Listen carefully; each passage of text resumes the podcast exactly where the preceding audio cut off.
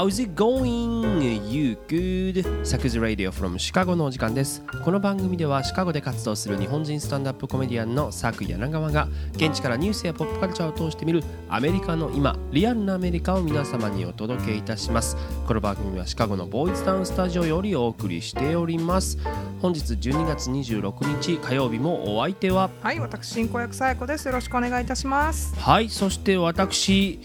今日は m 1の話をします佐久柳川ですということでこれ別に誰に望まれてるわけでもないねんけど、やっぱ今日のオープニングやっぱ話しかないね m 1はねっていうことで見てましたよクリスマスイブにね。ね。あメリークリスマスですね。ね終わったけど西郷さんも今日緑の服着ててね、はい、クリスマス意識です。ちなみにどうでもいいですけどあの今日からあのこの、まあえーエピソード151からですね、あの再び YouTube にも音声だけ上がりますから、あれ今まで上がってなかったよ上がってなかった。めんどくさかったから上げてなかったんやけどちょっともう上げていこうかということでね、えー復活しましたのでね YouTube でお楽しみいただける、ん。えー方もいらっしゃるんじゃないでしょうかということなんですけれどもまあクリスマスイブにね、えーまあ、行われた漫才1位を決めるコンテスト m 1グランプリ。はい。思えばでも第1回中川家さんが優勝した2001年から僕見てきましたから。ね私アメリカ来るまで毎年見とったんやけどね。ねそうそうだから僕もそうで、まあ、アメリカでスタンダップコメディアンとしてデビューしたのが2013年やから、そっからこうあえてちょっとこう日本のお笑いとか見ないようにしてた時期とかもあったけど、まあ、今回なんかさこう日本のお笑いのしかもこう、まあ、コンペティションを通して気づくことがあるんちゃうかと思って、えーまあ、ちょちゃんとねノートを取りながら見たんですよ。真面目か。やっぱね結果としてほらやっぱりたくさんの気づきと学びがあったから。素晴らしいね そう。やろ？この言葉使うやつ死ぬほどうさんくさいって先週の放送でうん腐したばっかですけど、やっぱね自己啓発本的にこう M1 を見てきましたけど、うんい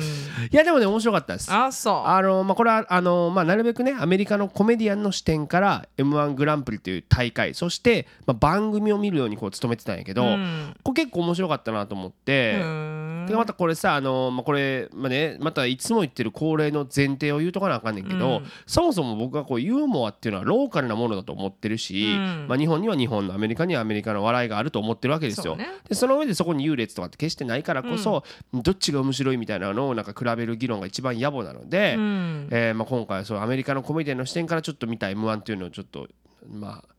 語っていきたいんですけど、はいまあでもさ m 1 m 1言ってもさ知らない方ももしかしたらい,、ね、いらっしゃるかもいしれないよいらっしゃるかね。いやでもみんながみんなテレビ見る時代じゃないかまあらさ、見てなくっても M1 が何かっていうのは。まあそうやな。まあね。まあ漫才のねトップを決める大会ですけども、今回ねなんと史上最多となる8540組がエエントリーしてると。うんでももちろんそこから予選が行われて当日決勝に残った9組と敗者復活の1組が、まあ、それぞれ4分間の漫才を披露する大会だったんだけど、うん。まずさこういうコンペティション賞、ーレースが今アメリカのテレビではもう残念ながらやってないんだよね。あスタンダップコメディの、ね昔 NBC とかやってたりしたんだけど、うん。スタンダップコメディで1位を決めるぜっていう番組は実は今存在しないんですよ。うん。でだから最近までやってた番組でいうと NBC の「ラストコミックスタンディング」っていう、まあはい。のがあってこれまあ何週間もかけてこう大会が放送されていくこうリアリティショーなわけ。うん。でどんどんこうなんていうの？こうおもんなかった人が脱落していって、はい。最後に文字通りラストコミックスタンディング最後に舞台に立ってるのは誰なんだっていう、まあ、番組なわけなんですよ。でこれ優勝を機に有名になった人で例えばさ前サクズレイディオでも紹介しましたけどテイラー・トムリンソンとかね、はいはい。ここから出てきたりもしますから、うんまあそうやってスターも生み出されてるんだけどもちろんアメリカでも舞台での賞レースはいまだにいくつもあるわけよ。うんうん。で僕も結構出てきたから、はい。なんかあの独特のさ緊張感みたいなのもう分かるわけ。うん。でそれで言うとね今回こう m 1ってさ出演順がこうくじ引きで決まるのね。でその都度その都度こうまああの WBC の栗山監督が出てきて、うん。こうくじ引いて次の出番は誰々ですって言うと楽屋で待機してた中からこう呼ばれてすぐに舞台に上がるって演出やったけど、あれはむちゃむちゃ緊張すると思うしね。心の準備が難しいやろうなと思ったね、うん。だってなあと何番目で来るって分かってへんわけや、うん。はい次って言われるわけやから、うん。もうもう特にさ待ち続けなあかんかった後半の人とかはもうずっとピーンと張り詰めた状態で待っとかなあかんかったからしんどかったやろなと思うんだけど、まあ、でもなんかね実はちょっと最初に思ったのはこうその、ね、みんなが待機してる楽屋の映像がバーンって映るねんけど、こうアメリカのコメディアン的視点で言うと、ん。実は最初に思ったのは、うん。みんなおしゃれって思ってあのまあ、今さあの、みまあ、日本のそのね、ま、漫才の方結構スーツ着てはったんやけど、うん。今アメリカでスタンダップやってる人の中で、うん。スーツ着てる人なんかほぼおれへん僕ぐらいよ。普段着をねそうやね。ダルンダルンの T シャツで来るから そう色合いいいのみたいなね。そうそう。だから日本やったらさ漫才イコールスーツってイメージまだあるしみんなすごいしかも色とりどりにこう崩したりとかして着こなしててうわこれは一つの違いやなと思ったよね。だ僕アメリカで今ベストドレストコメディアンと一番おしゃれなコメディアンってよく言われるんだけど日本じゃ普通やからっていううねん。ねだからダルンダルンに感謝してるんですよ。まああのアメリカ人のファッションセンスのななさもまああるんじゃなないのなさってだからヨーロッパとかのスタンドアップってどうなんだろうなとかちょっと見てみたいなと思うけどね。まあ昔は実はアメリカも50年代とかスーツでやってたんだけどね。ナイトクララブがあの場所だったからね、はいはい。そのままでもそんなんで、まあ、10組全部見させてもらったんやけどまあもうこれさすがに誰が優勝したか多分もうネタバレしていいいいよね。もうまあうん。ネットニュースとか載っちゃってるし、うん。まあ、あの令和ロマンっていうコンビやったんやけど、はい。実はですねあのツッコミの松井けむりくんっていう子が僕その中高の一つ下の後輩なんですよ。でまあ、在学中僕は知らなかったんやけど、うんなんかお互いこういう仕事するようになってからこれメッセージやり取りしたこともあって、うんこれ先輩面するつもりはないけど、うんよく頑張ったね。おめでとう。ねうちの後輩がやりましたみたいな、はいいはい。やでも本当すごいし面白かったし、うん。もう抜群に受けてたから文句出したと思うねんけど、はい。なんかねこれまあでもあえてちょっと一つ気になったなと思うことがあってお先輩面出てきたよ。いやいやこれもう 先輩としてじゃなくもうなんつうのもう単純に一視聴者としてだってんけど、まああのまあ、彼らがね決勝ラウンドで披露した2本目のネタがあんねんけど、はい。まあ、要はそのボケの、えー、と車くんがうん。こうドラマのダイジェストを面白おかしく演じるっていう漫才コントなんですよ。はいはいでそれに対して煙くんがこう突っ込んでいくねんけど、うんだから設定としてはねなんか高度経済成長期に町工場で世界に打って出る自動車を作ると決意する社長の話みたいな、まあ、ドラマーなんですよ。うんでなんか終盤そのトヨタの社員っていうのを名乗る人が工場にやってきて、なんかちょっと嫌味なこと言ったりするわけ。はいでもその人のキャラがめちゃめちゃ濃くて、うんまあ、言ってしまったらもう変なわけよ。うんでそれに対して煙くんがツッコミとしてトヨタにはそんな社員はいませんって客席に語りかけるツッコミなわけ。でこれにドーンって客席が湧くわけ。はい。でその後ねそのあのボケの車くん。が「何を言うてまんねん。こんなもんやらなあきまへんで」みたいなむちゃむちゃデフォルメされた大阪弁のキャラを演じてはい。でそれが実は吉本興業の社員さんだと明かされるわけ、うん。そしたらそれに対して今度煙くんがさっきと同じトーンでうん。客席に向かってうん。吉本興業にこんな社員はいますっていうのよ、うん。そしたらもう会場はもう大爆笑で、うん。まあここは得た漫才の大オチだったわけですよ。でもこれ見た時にあそっかーってなってん実は。な気づき。気づき。これが気づきと学び。はい。っていうのもそもそもさ m 1グランプリ自体自体がな、うん。もう2001年のもう開始以来ずっと主催はテレビ朝日と吉本興業なわけですよ。でちなみにこの優勝した令和ロマンも吉本興業所属のコンビなのね、うん。でだもう大体さもうその大会自体をあるエージェンシーが主催して、うん。そこに所属のタレントが出場して、うん。その上でジョークのオチとしてそのエージェンシーをいじって笑いを取るっていう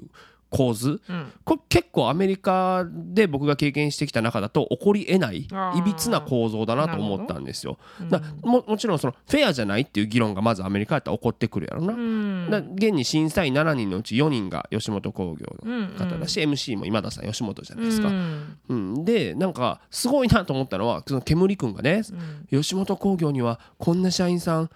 いますって客席に語りかけてることだな、はいはい。客席に言ってるわけよ。うん。というこれはお客さんも吉本というエージェンシーがどういうところかっていうもちろんイメージも共有されてるし、うん。だからジョークになるわけや。ん。うん。もっと言ったら令和ロマンがそこに所属してて、うん。自分の事務所はある種こう腐して自虐してるってことが共有されてるからこれ起こりうる笑いなわけですよ。はい。だこれさ吉本以外のコンビがオチにしたらこれ成り立たへん笑いなわけやんか。そね。そこまで観客が所属事務所まで知っているっていうのはアメリカでは絶対起こりえへんなと。あーそうやね。ね、だって、ね、誰がどこのエージェンシーかなんて知らんやん、アメリカで。所属所属してんのぐらいじゃないそうだからブラッド・ピットとかさディカプリオですら僕らも知らないねんでそうやね。ん、こうエンタメの世界でいう人も、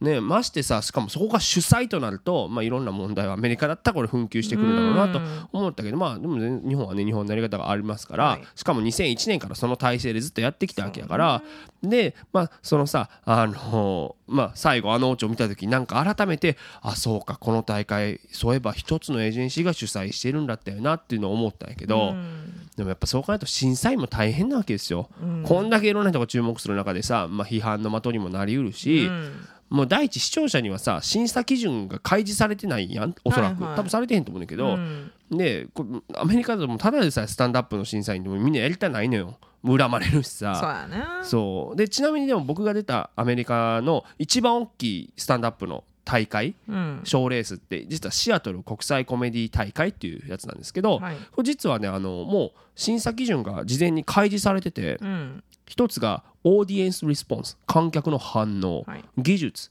テクニックね、うん。それから、えーステージプレゼンス舞台での存在感かな、うん。あとネタマテリアルそれからオリジナリティだったわけ。で、まあ、ちなみにこのシアトルはあの時間の正確さのマイナス点があったんだけど、まあまあそんな感じ。でも1個ずつ見ていくとまあ観客の反応っていうのが1個目ねオーディエンス・リスポンス、うん。これめっちゃ分かりやすいんや。そうやね。そう。でも分かりやすいけどちょっとその時に思ったのは、うん。M1 のお客さん、まあ、全員のお顔はもちろん見えないけど、うん。あ圧倒的に若い女性が大半だったっていうのがああそうなんだと思ったのよ。でさテレビで見ている層と同じ比率だとはそれが思わなかったんですよ。そうやねね、だからそういう意味で若い女性がこう中心のスタジオっていうところは一個なるほどね、特徴だなと思いましたね。で次テクニック技術っていうふうに訳すと思うんだけど、うん。まあ、これはスタンダップの場合マイクの握り方とか、うん。あとこう声真似とかさ、はいはいあとボイスパーカッションみたいなこととか、うん。まあ、あともっと言って上下の切り方ね、うん。とか、まあ、テンポとかも入るわけですよ。だから今回2位になったヤーレンズさんとかはすごく競技漫才としての完成度っていうものがここに入ると思うから、うん。テンポであったり稽古量みたいなのがすごくそれが見えたなと。あとキャラクターのこう入り方とかも良かったなと思ったんだけど、まあ、えーその上で第3に入るのがステージプレゼンスっていううん。存在感みたいな感じの言葉が入ると思うんでこれが一番でも実際日本ではあの馴染みがない言葉かなと思って、うん。僕もその初めてシアトルの大会に出た時これってどういう意味なんですかって聞きに行ったんよ主催に。そうやね。な返ってきた答えが、ステージ上での自信、うん。立ち居振る舞い自然さエネルギーキャラクターだったのよ存在感がどれだけ出せてるかってことそういうこと。だももちろんここに衣装も入ると思うさっきのスーツ。の、はいはいはい。そう。で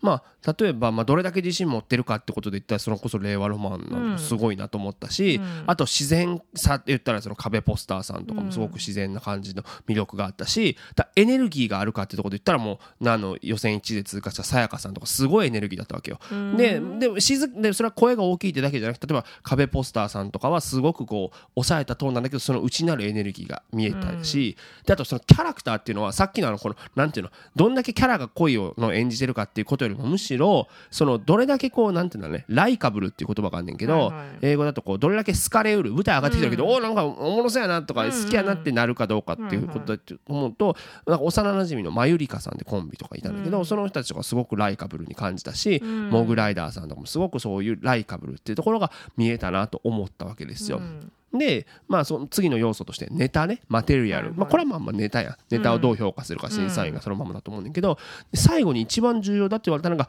オリジナリティっていうものだったんですよ。うん。まあ、要はその人たちにしかできひん芸ができてますかっていうね。とこだと思うんですよ。だからそれで言うとやっぱあの真空ジェシカさんとかそこがすごくあったなと思うし、でうん。なんかやっぱ結局人が見えるかどうかってすごく漫才もスタンドアップも実は重要だなと思ったのね、うんそのその人がやるから意味があったりとかその人間性とかその人の生き様が見えたらすすごくいいなというふうに思ったんだけど、そういう意味でやったらやっぱ4分って大変やろなと思ったね、うん。だってさ1人の語りですら4分ってしんどいねんで、はいはい。で2人の掛け合いやから実質1人2分ずつしか喋られへんわけや、はいはい。だから僕だだスタンダップコメディア最近4分のネタとかもやってないもんオープンマイク以外で。なその時間内に人を見せるっていうのがいかに大変かっていうことなので。うんいやまあ総じて感じたのはさ、まあ、このテレビの決勝に出出てこられた方々、まあ、優勝した令和ロマンさんを除いてみんな実は僕より年上やったんよ。うん。でやっぱそれだけ人生とか芸歴とかを積み重ねないとうん。人を笑わせるって難しいんだよなと思って、うん。まあ、ここはね日本とアメリカ実は全くもっと同じですね、ほううん、重ねないといけないなっていうところで、うん。まあでもね今回素晴らしいなと思ったのは8500組以上がエントリーしてるっていうことやと思うね、うん。単純計算でもまあコンビ全部こ全員コンビやったとしてもうん。1万6000人が舞台上がったってことやんか。やね。それだけさ実際に自分も演者として漫才をするっていう経験を得た人がいるということじゃないですか、うん。まあもちろんその中のみんながプロの芸人さんじゃないし記念の意味で出た人もいると思うんだけど、はいはいだからそこで実際立ってみてさ緊張したりさ滑ったり受けたりっていうのを経験しているっていうのは実はすごい重要で、うん。だからまあお笑い自身の見方もちょっと違う視点になったりとかあと決勝残った人のリスペクトも芽生えるやろし、うん。もっと言ったらなんかこうさ人前で喋ることってまあそのユーモアを用いて喋ることの体験ができたっていうのは今後の人生でもすごく意義深いんちゃうかなというふうに思うので、うん。それこそアメリカだったらパブリックスピーキングっていうのがさ小学校からもう大学まで必須やんか。うん。ね、でみんなの前で喋るっていうことですよね。ね。日本だとそこがあんまりこう教えられてない分、うん。自分でやらなあかんっていうところで、うん。プレゼンとか会社でする時とかもさ、うん。だからそういう笑いというハードルの高いところでこれだけの人がトライしたっていうのはかなりいいことやろうなと、はいね、しかもこれだけね人々の耳目を集める大会にそれをしてきたっていうのは紛れもなくそれこそテレビ朝日と吉本興業の力でもあるから、うん。まあ、そこ別に僕は一概に批判してるつもりもないねんけどうん。まあでもいずれにせよね私の後輩が優勝しましたからうん。次はちょっと僕が優勝しないと。おということなんですけど今のところさっき予定確認したらコンペティションへの出場予定は皆無です。強いて言ったらあの日本人会シカゴ日本人会の新年会のビンゴ大会の司会を任されてるんですけど、うんあの僕もマジっていいと運営から言われましたからそこでまず優勝したらあの賞金300ドルあ300ドル300ドルまあいいじゃないよねこれをまずゲットするということをね、えーやってこいと思いますけれども改めまして本当にレイマロマンのお二人おめでとうございますおごってねということで 今週も行ってみましょう。最初のコーナーです。What's happening America? さてこのコーナーでは毎週今起きているホットなアメリカのニュースを独自の視点で皆様にお届けいたします、えー、自身の文化そしてちょっとおバカなニュースまでアメリカの今をランキング形式でお伝えいたします。ということでなんかクリスマスめっちゃあったかくなかったですかかったです。秋。ねいやだからなですかね。なんでもシカゴの観測史上最も気温の高いクリスマスだったということで摂氏10度あったもんな、うん。だからさ日本の人とかはさあの「ホームアローン」って映画見たことあると思うけど、うん。うん。あれがほんまにシカゴのクリスマスですから、うん。雪も積もってるしもう地面が凍ってるから泥棒がつるんってさ、あの罠に引っかかるわけやんか、あのもうきの昨日なんてもううん全然引っかかんないよね。あのね手袋もねいらんい何にもいらない。な？ダウンジャケットもいらないよねだ半袖の人おったもんな。それはどうかと思うけど。なあだから僕も湖沿いをねずっと走ってたんですけどね、なんかあのめっちゃでっかい声で「地球温暖化だ!」って言って走ってる人もいたから。でもあれだよ、メキシコシティとかなんか南米南米？中米かの方が逆に例年以上に雪降ってるとかって、ああだからそうエルサルバドルとか。いやそうなんでだから12月が暖冬やとねかな？1月これドカ雪来るでこれまたうん。ほらあのねでね。ゆうたさんを呼んだ時みたいなねあれが来るからね。ね。どうなるんでしょうかね。ということですが最初のニュースいきましょう。お願いします。第3位ニューヨーク連邦地裁ジェフリー・エプスタイン元被告の仲間を実名で公表する命令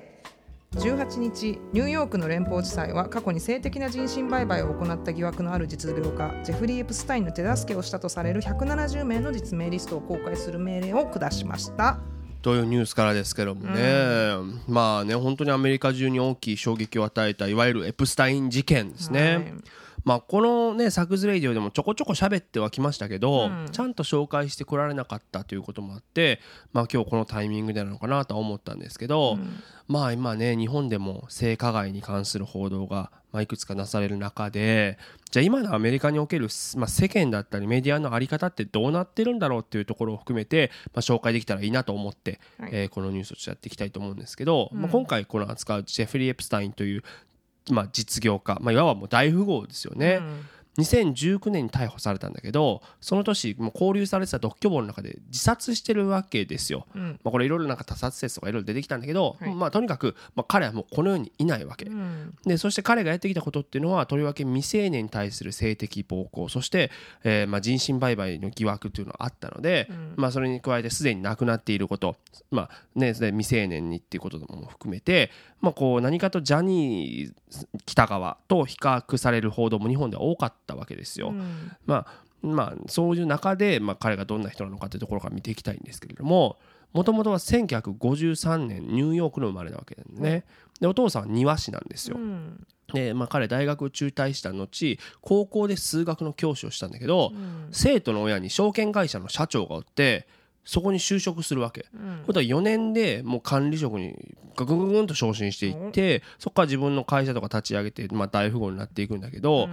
まあね、80年代後半の当時からいやエプスタインなんでそんなお金持ちなんか分かれへんみたいな謎の大富豪だったわけですよ。うんなだってウォール街でも彼と実際に仕事したことある人見つかれへんなみたいな感じの噂が流れてたわけですよ。でどうやら大富豪たちに対して少女たちとの売春を斡旋してるんじゃないかっていう噂がそこぐらいかも流れてたということなんですよね。はいでもまあでも実際彼の交友関係ってもう凄まじくって、うん。まあ、90年代とかとかだと当時の大統領もビル・クリントンと仲良くて、うん。自分の別荘にねこうクリントンが来るとこ何度も写真撮られてたりするし今のイギリスのキング・チャールズの弟アンドリュー王子とか、うん。あとはまあトランプとも交友があったわけですよね。はいで、まあ、疑惑としては、えーまあ、その未成年の少女たちへの性的暴行と売春の斡旋ということなんだけど、うん。実際2006年にフロリダで逮捕されて禁錮18ヶ月の判決が出たんですよ。はい。だけどこの時の検事が司法取引を持ちかけて不起訴にしてるの。うん。でちなみにこの時の検事はアレクサンダー・コスタっていう人なんだけど後にトランプ政権で労働長官になる人物なんですよ。うん。でそこもトランプとのつながりでのも、まあ、指摘されたりしてるんだけどまあそんなことがある中で2019年ついにもう一回逮捕されて、はい。その時の容疑は2002年から2005年までの間に自宅で行った数十人の少女に対する性的暴行と。うん。だからこの時点でもすでにまあ15年以上前のこう、まあ、事件で逮捕されたわけですよね。はい。でこれ当時やっぱマスコミ含めて一気にすごい注目を集めたんだよね。うん。やっぱそもそもクリントンとかトランプとの親交でも知られてたし、はい。じゃあ2人がエプスタインのパーティーに参加したってことも報じられてたから、となると何か重要な事実をエプスタインが喋るんじゃないだろうかと、うん。でこれはアメリカの政界に激震が走るぞと言われていたんだけども、うん。先ほど言ったように自殺という形で後味の悪い幕切れになったわけですよ。うん。でただこれ余波もたくさんあってはいもう彼と関わりのあった人たちがキャンセルされ始めるっていううんことになっていたわけ。で、まあ、これそもそもなんだけど例えばエプスタインってそれまで、まあ、科学者との交友っていうのを深めて多額の献金をしてきたわけですよ。うん。でこれニューヨーク・タイムズの調べなんですけどエプスタイン家に招かれたメンバーを見てみるとあのさクォークっていうのを発見してノーベル賞を受賞した物理学者マレー・ゲルマンとか、うん。えーほまあ、同じくノーベル賞を受賞した素粒子物理学者フランク・ウィルチェックそれから合成生物学の父と呼ばれヒトゲノムの解析者でもある、えージョージ・チャーチとか本当そうそうたる顔ぶれなわけですよね。はい。でもあの他にも彼は例えば、えー、とワールドトランスヒューマニスト協会ってところに多額の寄付をしてるわけエプスタイン。うん。でこれトランスヒューマニズムって、まあ、日本語にあえてするなら超人間主義。つまり遺伝子とか書き換えて、うん。そまあ、そういう科学技術を使ってトランスヒューマニズム、まあ、超超人超人間超人を作り出す研究なわけですよ。GM 人間ねそうでこれ完全にさもううん一歩間違えるとというかもうそもそもが優生学とか優生思想と結びつくものじゃないですか。ねででそこに寄付してるエプスタインってそういう思想を持ってるんじゃないのっていうふうに言われてたわけですよ。うんで現にあの、まあ、その性被害を訴えてきている被害者の方々がエプスタインにね俺の優秀な遺伝子を残せと迫迫ってきたっていうふうにも言ね、あの言われてますから。だからしかもこの人そういう意味で言うと大富豪の割にやっぱ貧民救済とかにあまりお金を使わないことで有名なんですよ。うん。どないやねんと思うけど、うんだからそれよりむしろ大富豪とのコネクションで富を得た人なんだなってことなんだけど、まあ、さっきのちょっと話に戻るけどい一番実は日本でも大きく報じられたのはうん。日本人のあの、まあ、研究者があのキャンセルされたことですね。うん。MIT マサチューセッツ工科大学の MIT メディアラボってところにもエプスタインで多額の寄付をしてたんだけど、まあ、逮捕後さ彼からの献金があったことっていうのが取り出された時に MIT がそれを隠蔽しようとしてたってことが発覚して当時の所所長がこう日本人の伊藤浄一さんって言ったんだけど、うん。辞任に追い込まれるなんてことがあったわけですよ。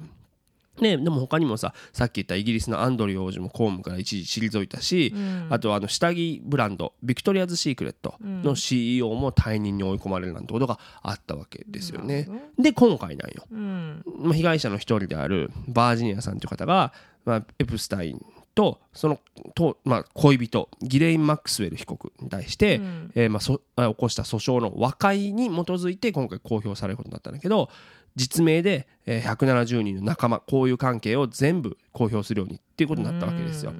で、まあ、このあの訴えたバージニアさんは、えー2015年に実はあの、まあ、このエプスタインと恋人のマックスウェルを名誉毀損で提訴してんだけど、はい。2017年にも和解してるわけ。うん。ただあの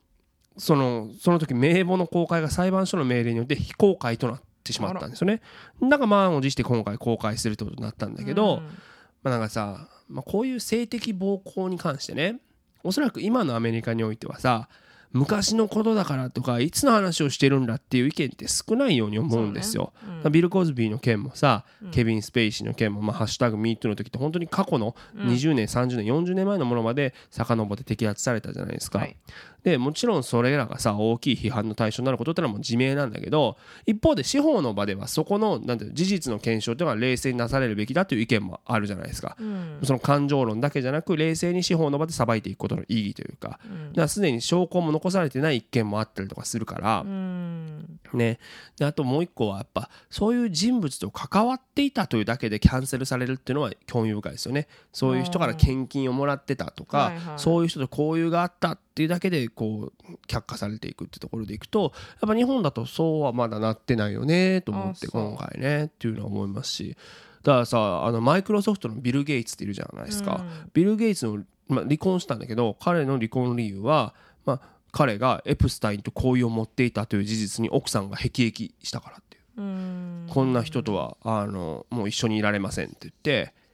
ね、ビル・ゲイツ本人もこういう関係そのものを食いる発言をしているというね、ことはあったりするわけなんですけれどもというね、まあ、これ日米のこれもさっきのねあの笑いの違いじゃないけれども、このこういう性加害に関しての温度差とメディアの違いっていうところも一つ考えるきっかけにはなるニュースだったんじゃないでしょうか。ということで2位いきましょう第2位コロラド州最高裁でトランプの立候補資格を認めない判決。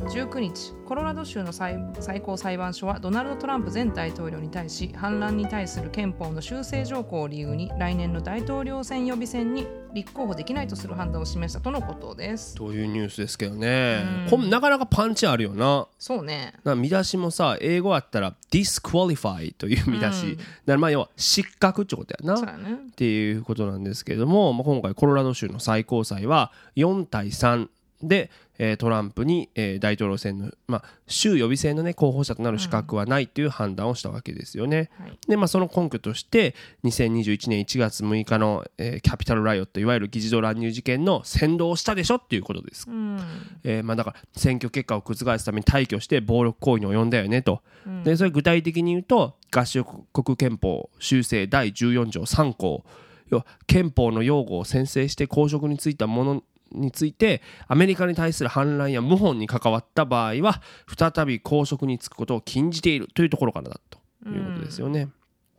ね、でも大統領候補の資格を剥奪するという判断にこの憲法修正第14条3項っていうのが使われたのは初めてのことということでねうんなるほど多いねトランプ初めてはね。そうやねでもでも実際このあのまあなんていうのトランプを投票の対象から除外するっていう試みは、えっと、コロラド州だけじゃなくて例えばニューハンプシャーミネソタそれからミシガンとかでもあったんだけどこれどれも退けられてたわけですよ。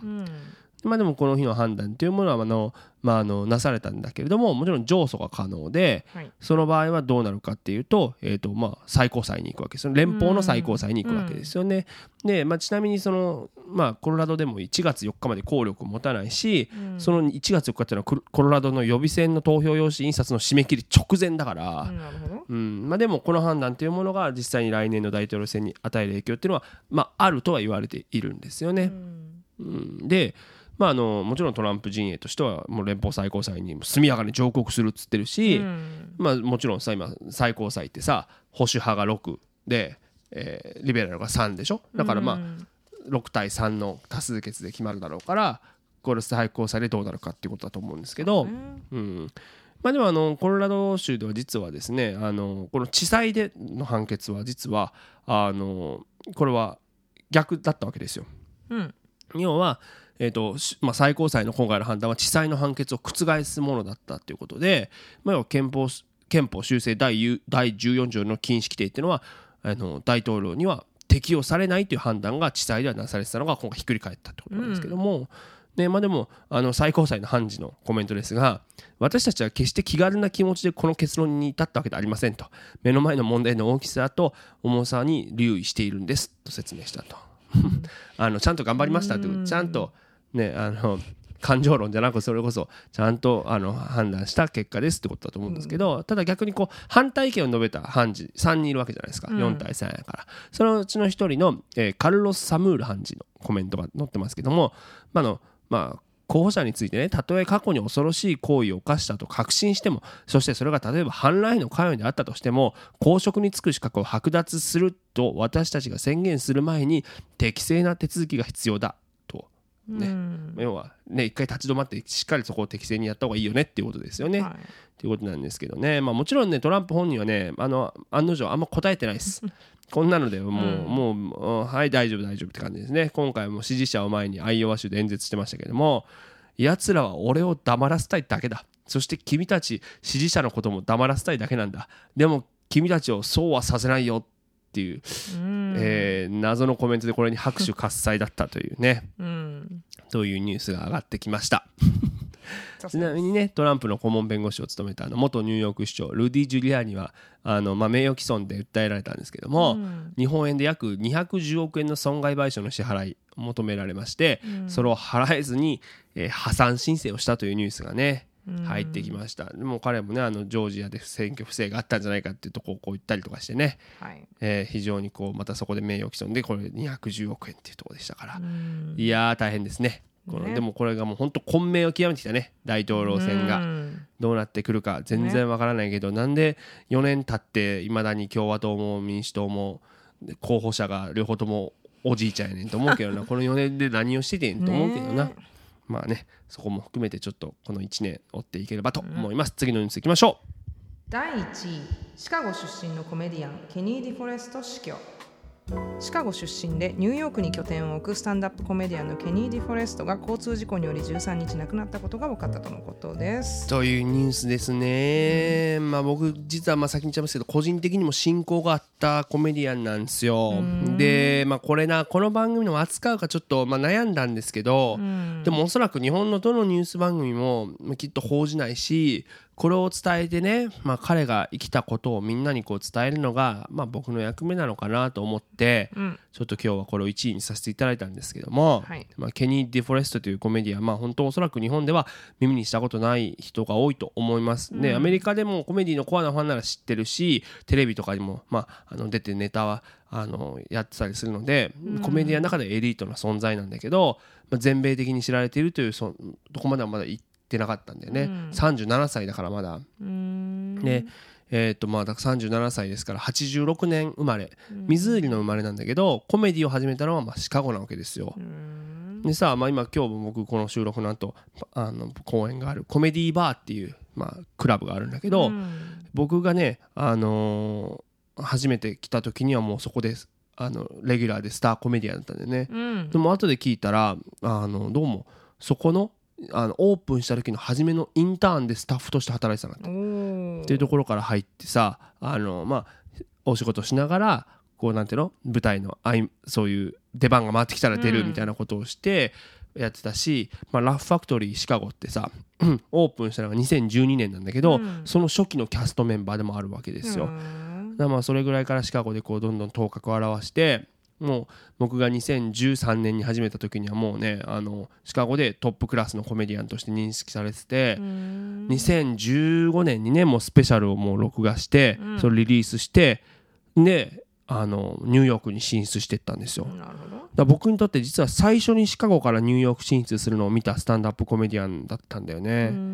ねめっちゃ面白かったしこれ何よりみんなが言うんだけどとにかくいい人やったんよ。うん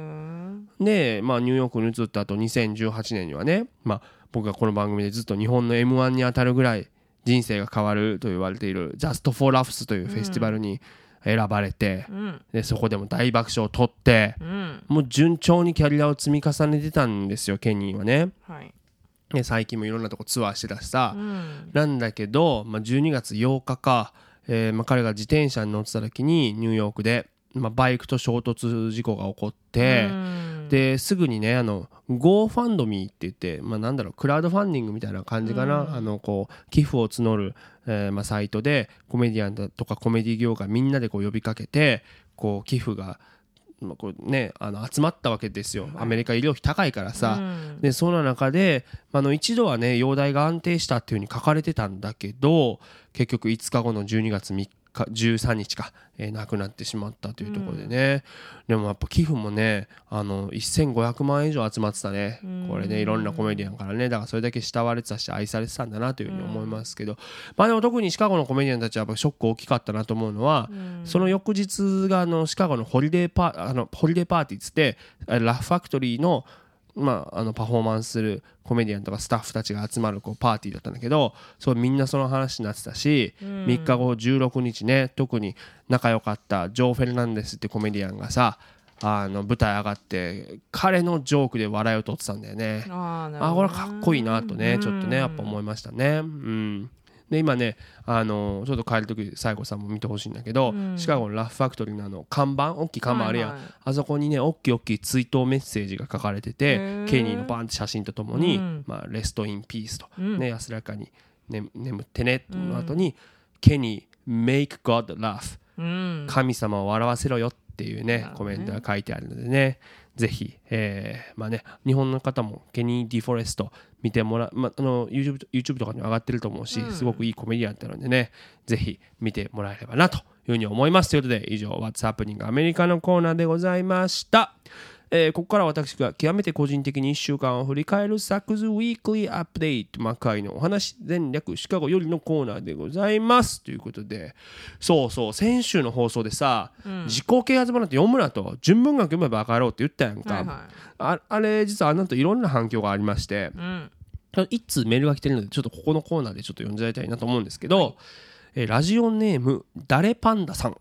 えーサクさんサイコさんこんにちは。は先週の放送でサクさんが自己啓発本にアレルギー反応を示されていたようです。ようですのでこれまで数多くの自己啓発本を読んできた私からお伝えします。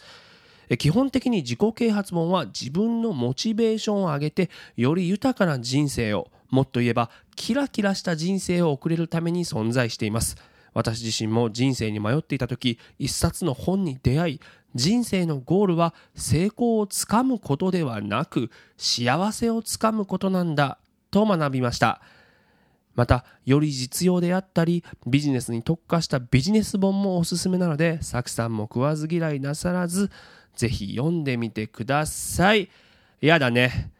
なんなんこのメールほんましょうもない。このお前のさその学びのしょうもなさが全てを物語ってるやん。なんかもうまずさモチベーション上げるとか言うけどモチベーションなんて本読まずに上げとけよと思わへん？まああげれない人もいるんだよ。上げろ上げろほんま。しかもそんな大体クリでモチベーション上がりましたってこう読んで分かった気になってるだけやんか絶対それ。純文学読めもう一回言うけど。その情景とかな主人公の挙動からいろんなことを感じてそこに人生の海とか機微を感じ取りなさいよっていうところですからねほんまに。だってさなんてこういう風にすれば人生が変わるよってそんなんなんか提示してくる本つまりだから A するためには B をした方がいいって言われて実践した行動なんて何の意味もないから。別に自己自己啓発本って別にこうすればこう人生こう変わるよっていうのじゃないでしょ？分からへんけどその？分からん自己啓発そんな本もあるやろうけど。啓発してくるからそんなばっなかじゃないんじゃない？そんなんもうもうビジネス本とかはそんなことないよ。ビジネスも読む。ビジネス本読んだことあるけどそうビジネス本そういうなんていうのアメリカのしかない英語のしかないからさ日本語のやつは読んだことないから分からんけど。でもなんかあんなんさビジネスで成功したうっさんくさいやつのなんか金言かなんか読んでさ分かった気になってる場合じゃないよほんま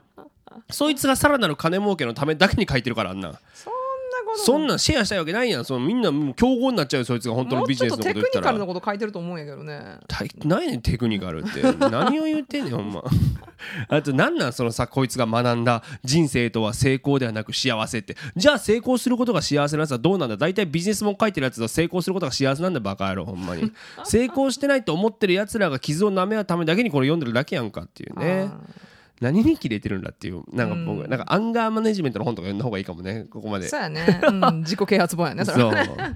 でもさそれビジネスのこと言ったらビジネスのしきたりなんか僕は何も知りませんよ、ほんま。最近まであの面接の時のドアのノックが、あの3回ってもうしあれもう知らんかったから。それ日本だけやろ？そう。いやでもさこれ知らんやろ？日本のしきたりこう。これがな？面接の時のもうあれなんてしきたりなんて。なんでか知ってる？もう読んだらもう気持ち悪かったで。こう2回。これはですねトイレのノックと同じなので相手に大変失礼です。なんだその理論はと思わへん。私が就活する時そんなのなかったで。ほんま？なかったなかった。もうそうしかもこのさこれがさトイレってもうさそそそんなんもうどんだけそいつが我慢できるかによるやろ。本気でもう我慢できひん開けてくださいのやつは。って何やろその。そんな手に集中できる のじゃん、俺その人は。そうやろだからそんなんなんそのルールと思って。トイレとい一緒だから2つできたんや回やろろな。2回？何回したかな？3回なんですって。ノックなんかしたかなと思って。大体担当者が「何々さん」って呼んで呼ばれへん？なんかあ。そんなあびっくりした。トイレかと思った。トイレグイグイ進んでいくなんで人かと思った受付呼んでんトイレに。嫌やわそういうことな大変やもんなだから何が言いたいかとお前ビジネスも読むな本当にもう。 TED Talk も聞くなバカ野郎。えーテッドトークはいいと思う。何がいいねあのなんか変なちょちょびマイクみたいなのつけやがって。ち ょちょびマイクの人ばっかじゃないやん。なんかすごい手手の使い方が腹立つわもう。なんやねん。いや面白い人おるよ。心理学の話とか聞いたらめっちゃ面白いで。それもじゃあ心理学のじゃもうじゃあもうセミナー行くなじゃあそれでもうふざけやがってほんまに。これいつか怒られるからねこんなんね。でもこんなん考えながらずっとねランニングしてましたね。ということでね。クリスマスは終わりました、えー今週のサクズウィークリーアップデート魔界のお話全略しかわりのコーナーでございました。さてここで番組をお聞きの皆様にお願いです。サクズレディオ from シカゴは番組サポーターを絶賛募集中です。今この番組には本当に皆様の力が不可欠です。1円からでも1ドルからでも構いません。概要欄のベンマアカウントや PayPal でのご参加よろしくお願いいたします。ぜひともぜひともよろしくお願いいたします。ということで次のコーナーです。サクズウィークリー English. はいこのコーナーでは便利な英語表現や今アメリカで流行りのフレーズを紹介していきます。今すぐにでも使えるそして使いたくなるようなフレッシュな英語を一緒に学んでいきましょね、もうこれ何喋ろうかもう分かってなかったけどムカついたからもうこれにしよう今日は。もう、えー僕が大嫌いなえー喋、りの形態を発表します、モチベーショナルスピーチモチベーショナルスピーチこのモチベーション上げるためのねスピーチこっちよく出るもんな。モチベーうショナル、はいはい、メンターとかをねそうそうそう、ね。もうクソしょうもないですよ。そんなやつの話でももう上がってんじゃないよっていうモチベーションはねもう。まあそれで実行に移せるんやったら安いもんやない？いやそんなもんで人の人のこ言葉であれやで。もう自分の行動変わんねんで。すごくない？そやなでもそんな反面教師見つけた方が絶対いいからそんなこいつ。反面教師大丈夫君にはできるんだ You can do it みたいなうるせえよと思いますけどね ほんまにね。モチベーションのスピーチ。あと最近腹立つもう一個の言葉、ライフコーチっていう、はいはい。ライフコーチってなんやねんほんまにいらんよ。もう専門的なコーチだけで守備走塁コーチとかだけでいいねん ほんまに。なはいそういうことね。そのメンターとかもね使いすぎないよね。メンターな。ビジネスだけやってんまん昔はさ今もなんかこれこそライフコーチとメンター一緒になっとるやん。メンターシップとかっうわもうクソしょうもないほんとそういうのほんまに。僕のメンターがとか言ってくるやついたらマジでほんまにな。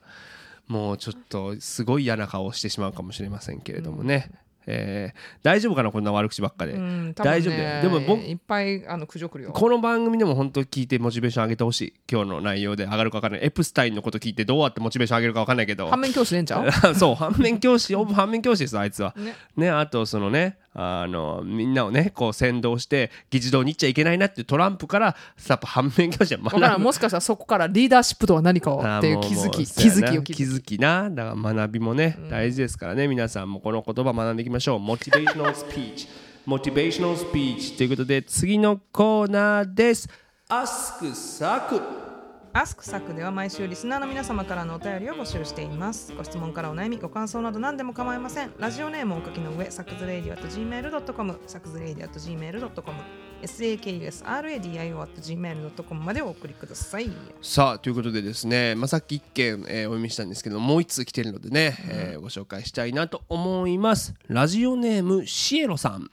さくさんさいこさんこんにちは。いつも聞いていますえ今日は真面目な質問というかご相談がありメールしました。私には昔から自慢話ばかりする友人がいます。断るごとにちょこちょこと自分の自慢話を挟み込んできてはドヤ顔をしてくるのです。私自身の心のコンディションがいい時には聞き流せるのですが仕事でストレスが溜まっている時などは不快感が露骨に顔に出てしまうこともあるぐらい苦しいです。そんな時はどうすればいいのでしょうか？教えてください。ということでいるねこういう人はね。反応するから、反応せんかったらいいんじゃないの？こんな。の。あでもねこれもう僕明確な答えが1個あります。あ、そう。もうこれもう僕もずっと実践してきたやつ、うん。大学生の時に思いついて、もういるねんそうやってもうね自慢してくるやつって。マウント取りたいい人ってことでとしょ？かあとなんなんでそれわざわざ言ったんっていう自慢が入る人とかいるからああ。その自慢が始まったなと思った瞬間に、あのさドラえもんでスネ夫が自慢してくる時の BGM ファンファンファンファンファンファンファンそんなんだっけファンファンファンファンファンを頭の中に浮かべる、うんこれになると一気にもうあの話入ってこなくていいしフあーァンファンファンファンファンファンファンファンファンファンであの解決できますこれマジでいいですこれは一番使える、なるほどねうん、結構最近も実践したあの日本人との会話の時に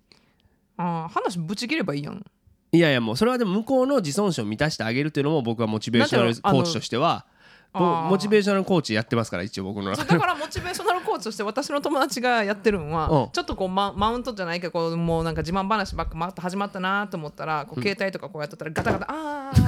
あ 大丈夫?」とかっつって。強行突破ね。あの話を変えるって「あ店員さんにすいませんちょっとチェックください」とか「これあのオーダーしていいですか?」とかこうね。でもその人からしたらやっぱそのさそいつは満たされへんわけやから僕はやっぱ自慢する人っていうのはやっぱりさなんかそういういらんとこで挟んできてしまう人って自分に自信がない人が多いというねこれは僕はライフコーチとして思うわけよ。はいはい。であそうだと思うよ。あのね。日本語でなんていうか忘れて自尊心ババリデーションそうそうそう。そう validation が欲しいんですよ。そうだからそれをこうねこうねぞ存分に満たしてあげつつ、こっちは別に聞いてる感出すのが、まあ、一番いいし、ということでね。僕はあのスネ夫戦法これをねぜひおすすめします。それ口で言うの？パンパパパ言うか。たまに出てる時あるけどファン。あ それそれ失礼やん。ただただ失礼。っ